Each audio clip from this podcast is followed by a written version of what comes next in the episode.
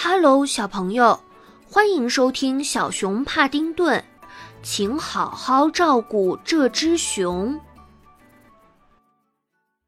布朗先生和布朗夫人第一次遇见小熊帕丁顿是在火车站的站台上。事实上，这只小熊之所以会有个这么奇特的名字，还是这个站台的功劳呢。因为帕丁顿就是这个火车站的名字。布朗夫妇是到火车站来接女儿朱迪的，她学校放假了。这是夏日里温暖的一天，火车站里挤满了赶往海边的人们。火车呜呜叫，喇叭声齐鸣，行李搬运工大呼小叫着在人群中奔跑穿梭。这里太吵了。以至于布朗先生发现小熊时，不得不向妻子重复了好几遍，他才听清楚。布朗夫人吃惊地看着她的丈夫：“一只熊在帕丁顿火车站，别犯傻了，亨利，那是不可能的。”布朗先生扶了扶眼镜儿，他坚持道：“呃，但是确实有一只熊。”我看得非常清楚，就在那儿，自行车车架旁边，他还戴着一顶呃滑稽的帽子呢。还没等妻子反应过来，布朗先生就抓起他的手臂，推着他穿过拥挤的人群，绕过一个装满巧克力和茶点的手推餐车，经过一个书摊，又从一大堆手提箱中间挤过去。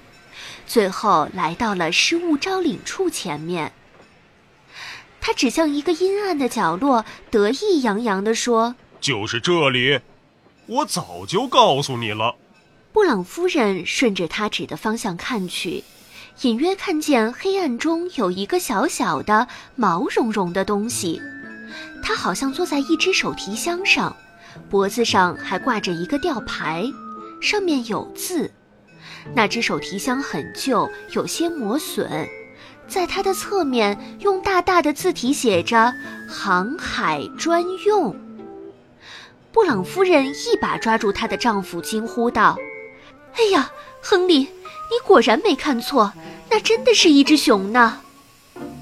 她开始仔细地观察起这只熊来，这应该是一种非常稀有的熊。大概是太脏的缘故，它全身褐色，就像布朗先生所说那样。他头戴一顶非常古怪的宽檐帽子，帽檐下面是两只大大的圆眼睛。此时，那双眼睛正盯着布朗夫人看呢。看出布朗夫妇的好奇，小熊站起身，彬彬有礼地举了举帽子，露出两只黑黑的耳朵。他用小的、刚能听到的声音说：“下午好。”“呃，呃，下午好。”布朗先生含糊的回答道。接下来是一阵沉默。小熊好奇的看着他们，问道：“你们需要我的帮助吗？”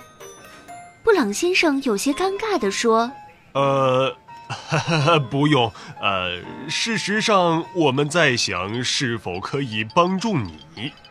布朗夫人俯下身去说：“你真的是一只很小的熊呢。”小熊挺起胸膛：“我是一种非常稀有的熊，在我的家乡，我们这个种类的熊已经很少了。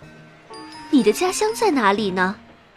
在答话之前，小熊小心翼翼地环顾了一下四周。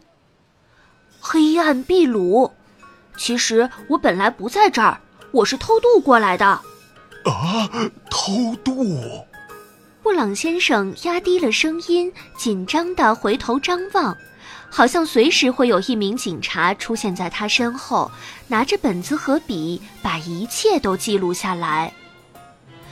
小熊的眼中闪现出一丝悲伤，他说：“是的，我移民了，在秘鲁，我和露西婶婶住在一起，但她必须要搬到退休熊之家去。你一个人千里迢迢从南美洲来到这里？嗯，是的。”露西婶婶总是说，她希望我长大以后能够移民，所以她教会我说英语。但是你去哪儿找吃的呢？